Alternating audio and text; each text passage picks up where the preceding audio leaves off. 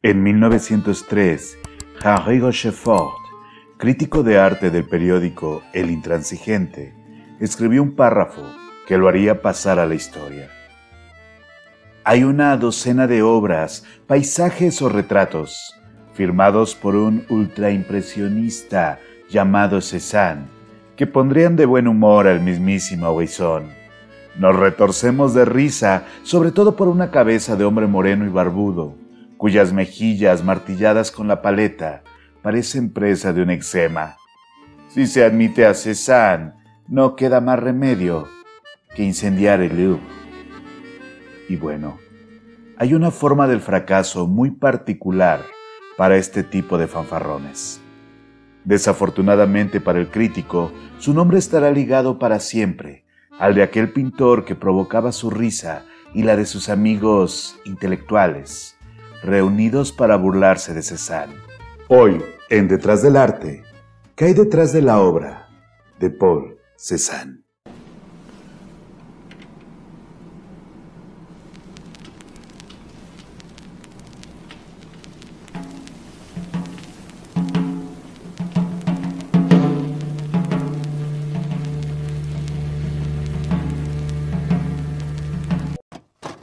Hijo de Louis-Auguste Cézanne y Anne-Elisabeth Honoré Naubert,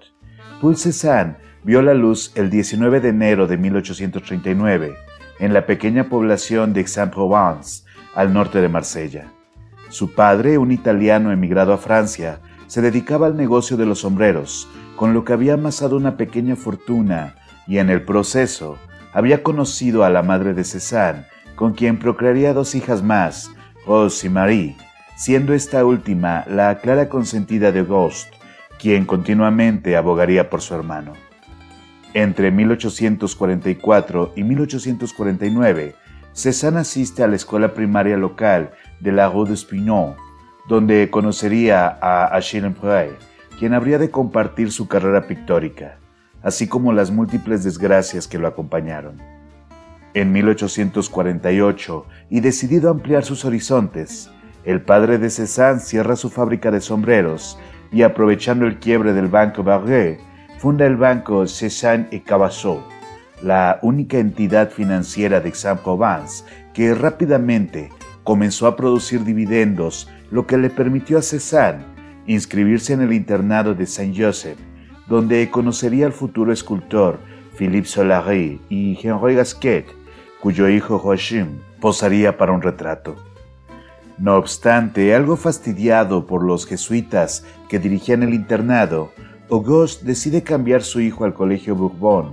donde se impartía una educación de corte humanista enfocado a las ciencias naturales y las artes. En 1852, Cézanne conoce a Émile Zola y Jean-Baptiste Marie, con quien forma el trío de los inseparables, llamados así por su hábito de asistir juntos a todas partes en Aix-en-Provence, y muchas veces con la clara intención de conocer mujeres de su edad y otras tantas de intercambiar puntos de vista sobre el arte, puesto que por esas fechas Solá pensaba en dedicarse a la pintura y Cézanne se entretenía con la elaboración de pequeños poemas para sus amigos, frente a los cuales fungía como protector y líder en vista de la privilegiada posición económica de su padre.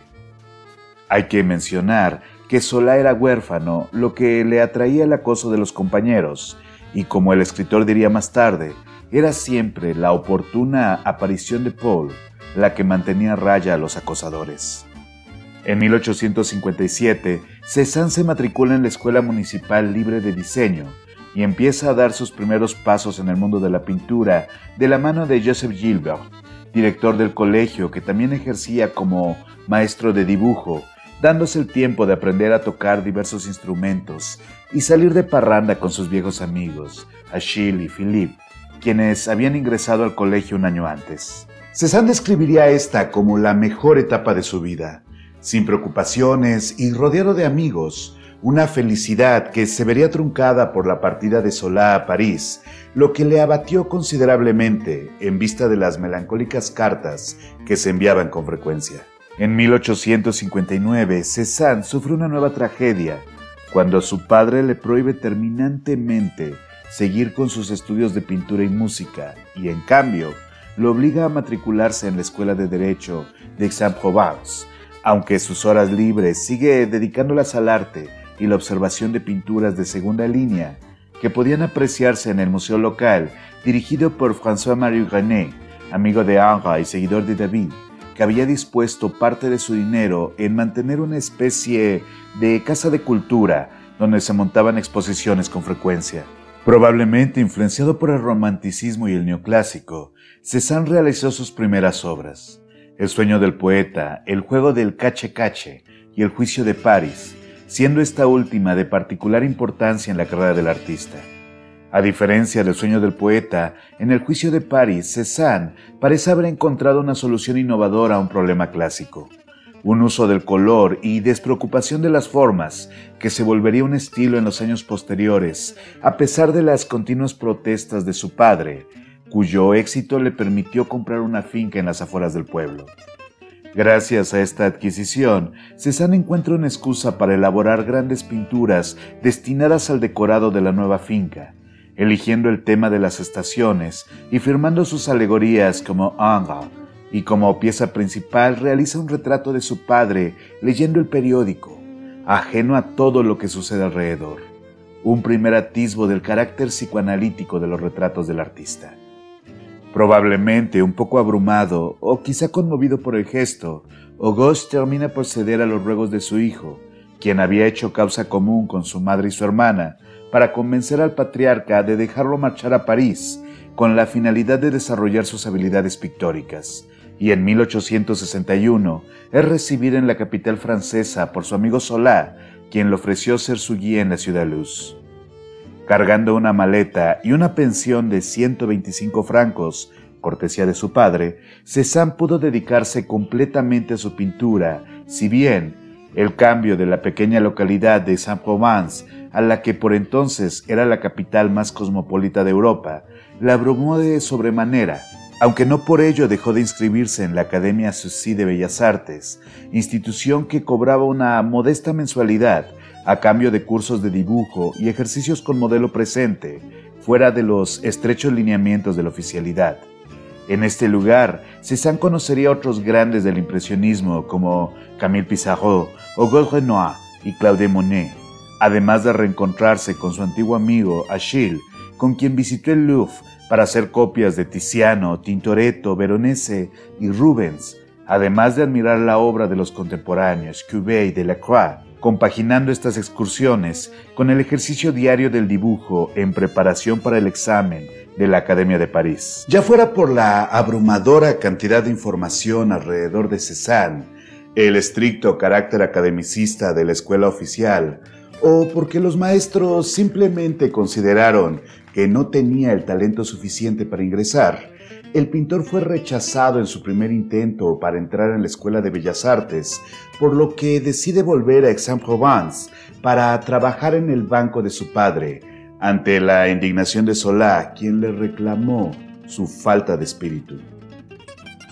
Y sí, Cézanne no tenía una buena tolerancia a los fracasos. Abatido por el desastroso resultado del examen, abandona los lápices y entra de lleno a la vida laboral de oficina, en lo que podría haber sido el final de la fugaz carrera de Paul Cézanne.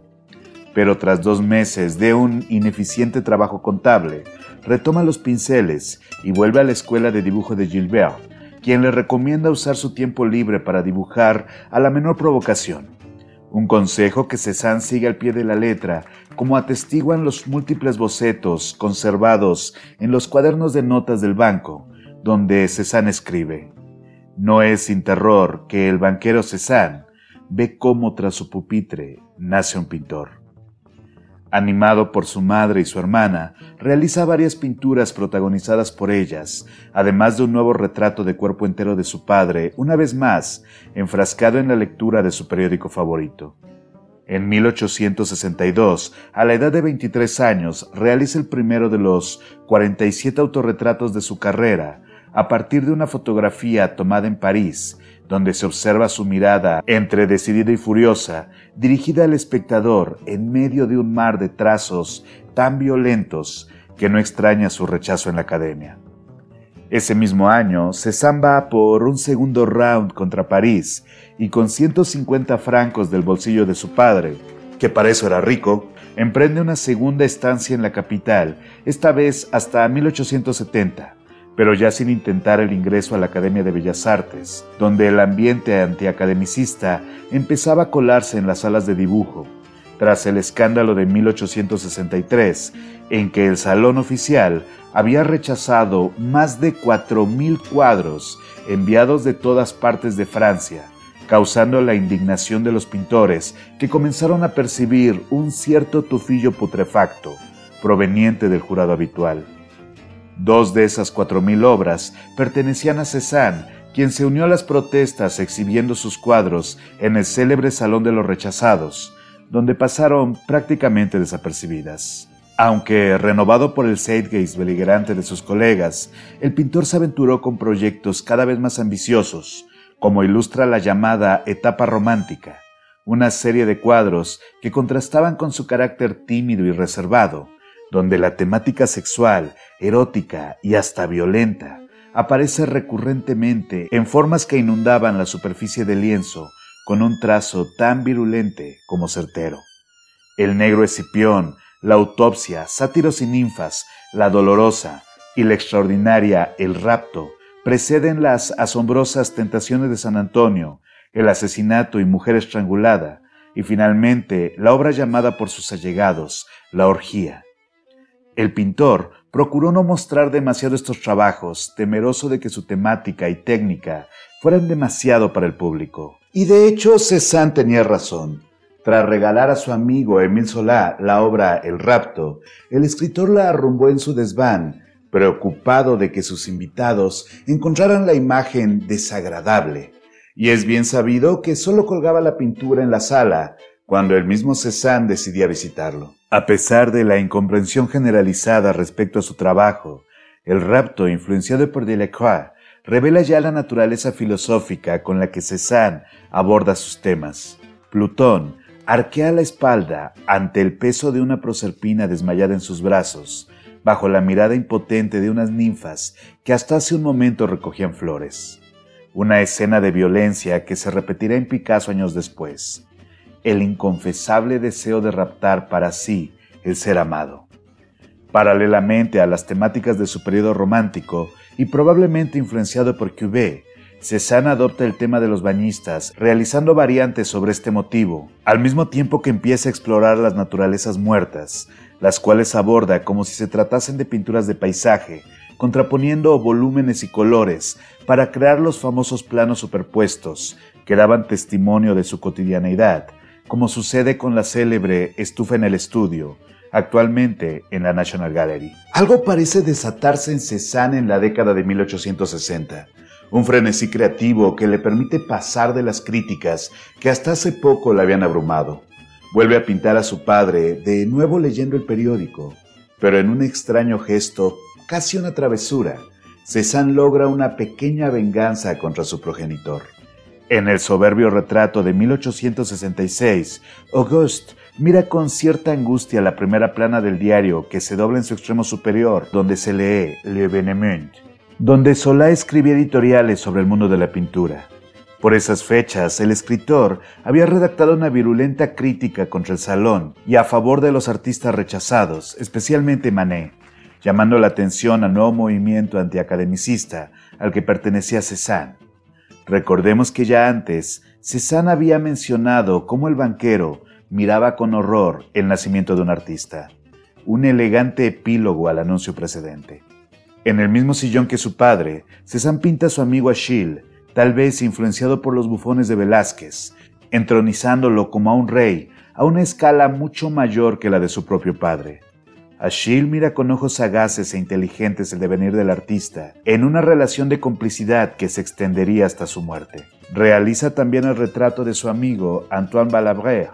a quien había reencontrado en París, además de varias naturalezas muertas con elementos que tenía a la mano, revelando su dominio en la representación y la profundidad, y aventurándose con las perspectivas dobles, décadas antes de que el cubismo se atreviera con este recurso, y por si fuera poco, preservando la clave simbólica como la ausencia de manecillas en el reloj para representar el tiempo detenido, o la presencia de lo femenino a partir del símbolo de la concha marina. A modo de agradecimiento, pinta Niña al piano entre 1868 y 1869, donde sus hermanas sirven de modelos. Marie, que con su atuendo oscuro representa el pasado, encargada en la típica labor hogareña de la costura, mientras que Rose, la más joven, luce un moderno vestido blanco sentada frente al instrumento con las manos inmóviles. Cézanne gustaba de la música. En 1860 había acudido a París a la presentación de Tannhauser, uno de los grandes fracasos de Wagner, y se ha especulado que el pintor buscó entrevistarse con el músico en repetidas ocasiones con la esperanza de empatizar en el fracaso. A finales de 1869, Cézanne conoce a Marie-Hortense Fiquet, una joven encuadernadora de 19 años que se empleaba como modelo de pintores y al poco tiempo comienzan una relación romántica a espaldas de su padre, consciente de que la falta de dote de la chica impediría contar con su apoyo. El año siguiente, Francia declara la guerra a Prusia, llamando a filas a Manet, Degas y Renoir, provocando la huida de Cézanne, quien se instala en Lestac, junto a Hortense, explorando la pintura al aire libre y aficionándose a la representación de paisajes. Recibe la noticia de que su padre ha cerrado el banco para dedicarse a la política siendo electo concejal. Para 1872, Cézanne y Hortense esperan su primer hijo que nacería el 4 de enero de ese año, y poco tiempo después pasan una temporada en casa de Emile Pissarro, cerca de Pontoise, donde los pintores comparten notas y Cézanne aprende la técnica de la pincelada corta y rápida de Pizarro, así como su paleta aclarada con tonos blancos. En 1874 conoce a Vincent Van Gogh por mediación de Pertingui, así como al doctor Paul Gachet, quien se interesa por su obra. Experimenta con el impresionismo, agregando luces envolventes en sus paisajes y pinceladas superpuestas y cortas con las que modela delicadamente cada elemento, como sucede en la casa de Père Lacroix, Molino de Agua o la Casa del Ahorcado.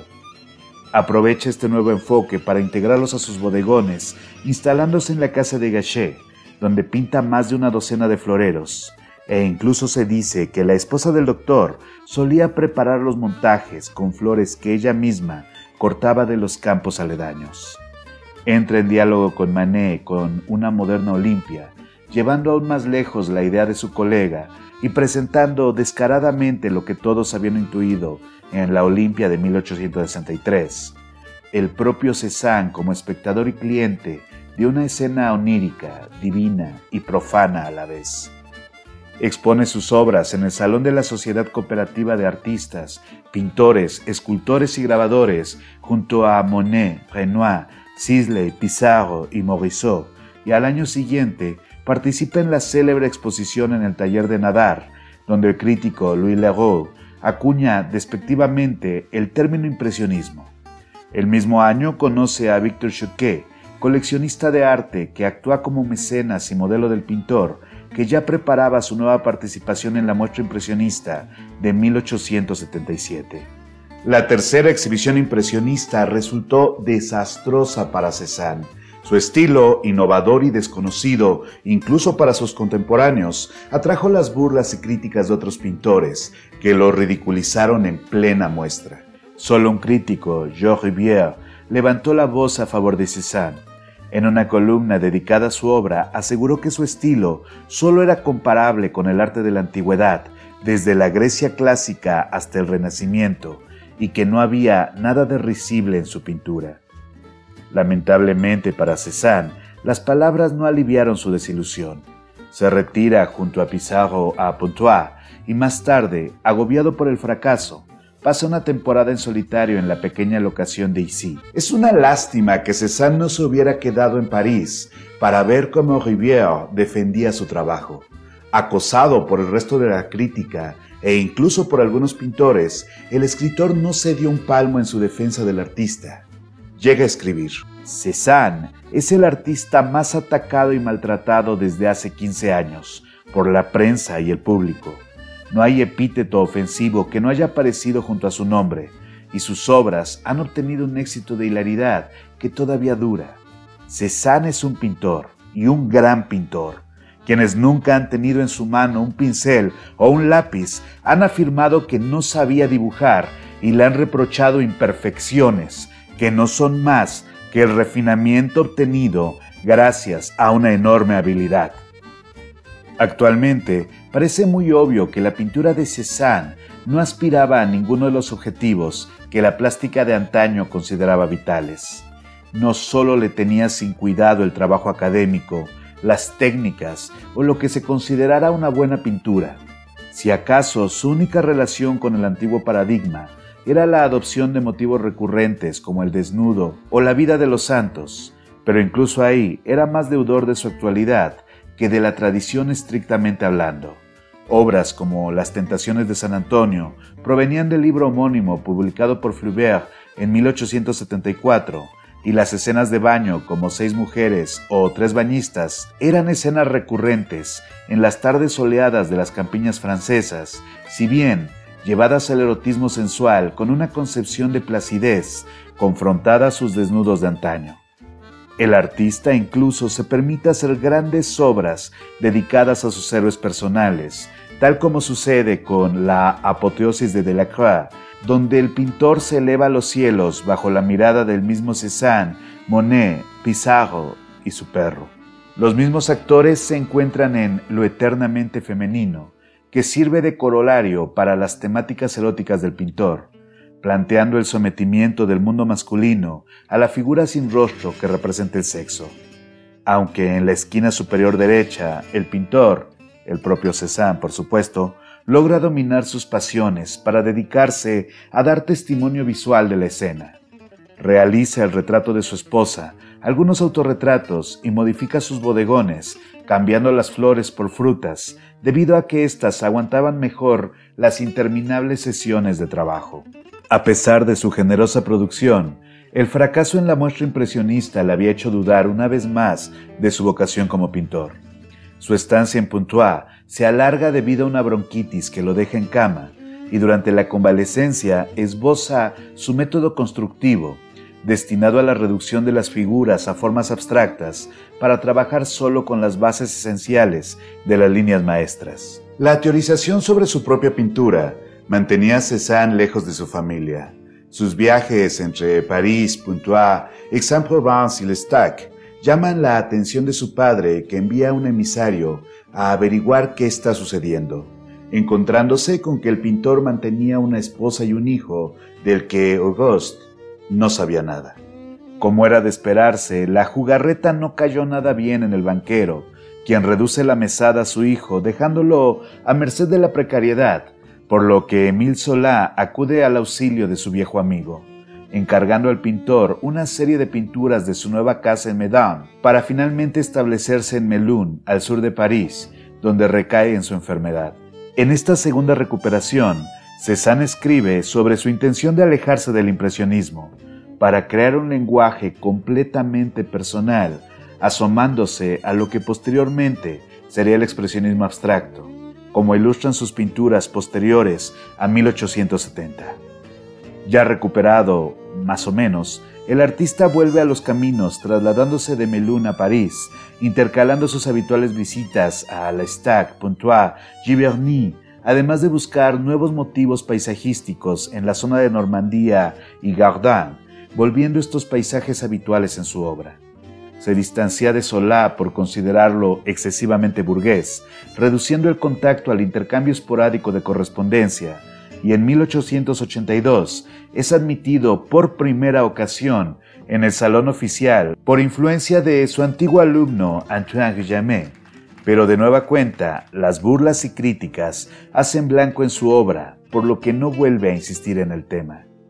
En Pontois, pinta al aire libre junto a Pissarro y en La Roche-Guyon hace lo propio con Monet y Renoir, contraponiendo su estilo geometrista a las pinceladas orgánicas de sus compañeros, adoptando el tema de los árboles, especialmente los castaños, como nuevo motivo recurrente, además de enfrascarse con más naturalezas muertas, creando una fusión entre los elementos y el fondo, a partir del manejo del color, y una interrelación de geometría constructiva, como había teorizado meses antes.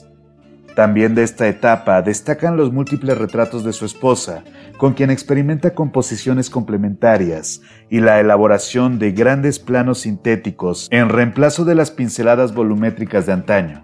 extendiendo este tratamiento a los retratos de su hijo, convencido de estar cada vez más cerca de la síntesis perfecta. Sin embargo, en 1886, un nuevo revés hace blanco en Cézanne, Émile Zola presenta la novela Léo, un drama ambientado en el medio de la pintura donde su protagonista, Claude Lantier, confronta fracaso tras fracaso en la búsqueda de imponer un nuevo tipo de arte. Y aunque algunos historiadores actuales han puesto en duda que esta novela fuera la causa determinante de la ruptura entre Cézanne y Zola, lo cierto es que Lantier era claramente una caricatura de su amigo, y su funesto final un llamado de atención del escritor al pintor, quien envía una dura misiva a modo de despedida para, nunca más, cruzar palabra con su compañero de la juventud. Pero no todo era malas noticias. Ablandado por la vivacidad de su nieto, Auguste restaura el apoyo económico de Cézanne, quien le retribuye formalizando su relación con Hortense, contrayendo matrimonio en abril de ese año, si bien la relación se había enfriado como resultado de las continuas ausencias del artista. El 23 de octubre, Auguste muere, legando a su hijo una fortuna de poco más de un millón y medio de francos, permitiéndole dedicarse por entero a su pintura, sin necesidad de preocuparse por lo económico. Su obra, La Casa del Ahorcado, participa en la Exposición Universal de 1889, pero es ignorado tanto por el público como por la crítica. Al año siguiente recibe la visita de Renoir, quien estaba interesado en pintar los paisajes de Aix-en-Provence, y ese mismo año presenta tres cuadros en la exposición del grupo belga Livong, atrayendo la atención de algunos críticos. Se fija especialmente en la montaña Saint-Victoire, de la cual realiza numerosas versiones desde la finca de su cuñado, refinando la paleta y la pincelada corta que apenas cubre el lienzo, atendiendo las sinuosas formas de la vegetación y las rocas, bajo su idea de que dichos motivos eran seres sensibles, por lo que su representación era merecedora de la misma atención que un modelo humano. Se aficiona a la comedia del arte que se montaba con cierta frecuencia en las zonas rurales y realiza las obras Martes de Carnaval y Arlequín, siendo este último un claro precedente a la obra de Picasso. Y aunque la versión final elimina el rostro para ser reemplazado por una máscara irreconocible, los bocetos que se conservan de esta pintura revelan que su hijo Paul había modelado como el icónico personaje. En 1891 viaja a Suiza con su familia y comienza a sufrir las primeras dolencias asociadas con la diabetes, aunado al golpe anímico de la muerte de su amigo Choquet. En contraste, Ambrose Vollard ve su obra en la tienda de Tanguy, adquiriendo algunas telas y anunciando a sus colegas que la obra de Cézanne era la apertura de la plástica moderna, ensalzando el compromiso de Tanguy con los nuevos artistas, reconocimiento que apenas pudo saborear, pues moriría ese mismo año. Consciente de que sus amigos comenzaban a morir, Cézanne opta por retirarse en solitario a Aix-en-Provence, mientras que sus cuadros comienzan a venderse en las subastas a precios que iban de entre 40 a 215 francos, un precio considerable para la época. Conoce a Rodin en una fiesta ofrecida por Monet, pero termina en malos términos al malinterpretar, según Monet, un discurso en su honor improvisado por su colega. Fracasa al realizar el retrato del crítico Gustave Refraud y vuelve a Aix-en-Provence en medio de una nueva crisis existencial. Para devolverle el ánimo, Bollard organiza su primera exhibición en solitario con 150 obras, para la cual solicita el apoyo del hijo de Cézanne, quien selecciona cuidadosamente la muestra, consiguiendo el favor del gremio, pero sin convencer a la crítica especializada ni al público en general, algo que ya había previsto el artista, quien ni siquiera se molestó en aparecerse por la muestra. Rechaza por completo el dibujo en lienzo, decantándose por las pinceladas puras en busca de fundir completamente las formas con el entorno,